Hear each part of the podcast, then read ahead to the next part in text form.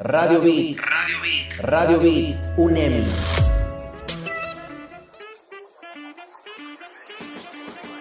Les saluda Cristian Alvarado, estudiante de la carrera de Comunicación en Línea de la UNEM. Les damos la bienvenida a esta serie titulada Comunicación efectiva en la influencia positiva en las personas. Estaremos hablando del contenido y características de la comunicación efectiva.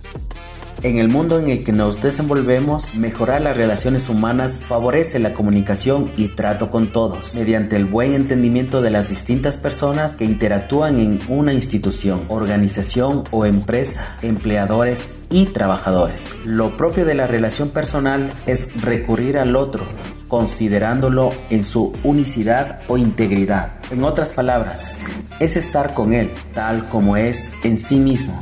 Esto significa conocer la realidad del hombre, más aún estar en contacto con el hombre para que se dé la perfecta relación.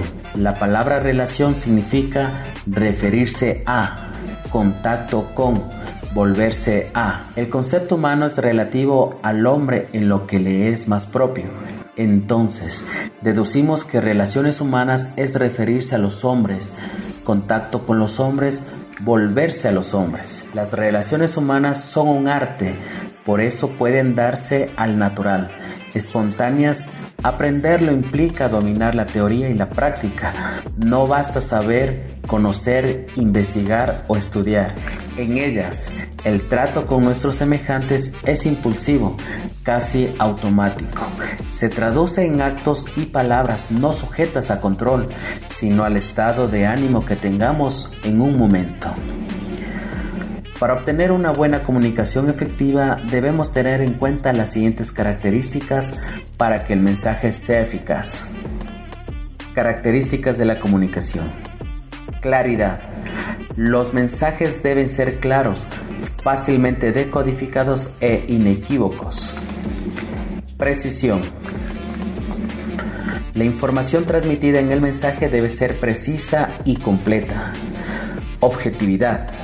La información transmitida por el emisor debe ser veraz, auténtica, lo más imparcial posible, es decir, objetiva.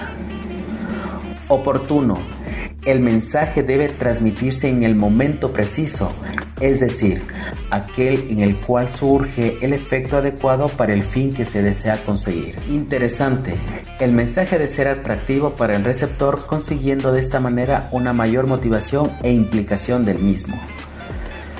Flexibilidad es una característica a través de la cual el personal demuestra sensibilidad a condiciones cambiantes y puede ser capaz de adaptarse a situaciones inesperadas. La flexibilidad es una ventaja en la comunicación. En algunas ocasiones, aunque queramos comunicar un mensaje a otra persona o a un grupo, nos damos cuenta de que existen circunstancias poco usuales y que no es el mejor momento para dar un mensaje.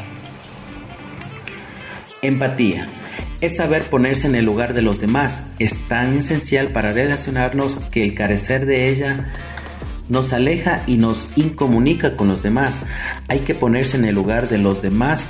Si no sabes, estás a tiempo de aprenderlo. Ponerse en el lugar de los demás no es lo que harías tú. En el caso de que pasases por las circunstancias de esta persona, tener empatía es comprender que cada persona piensa y siente de una determinada manera y que las circunstancias no hacen que la persona sienta así, sino su forma de afrontar la vida.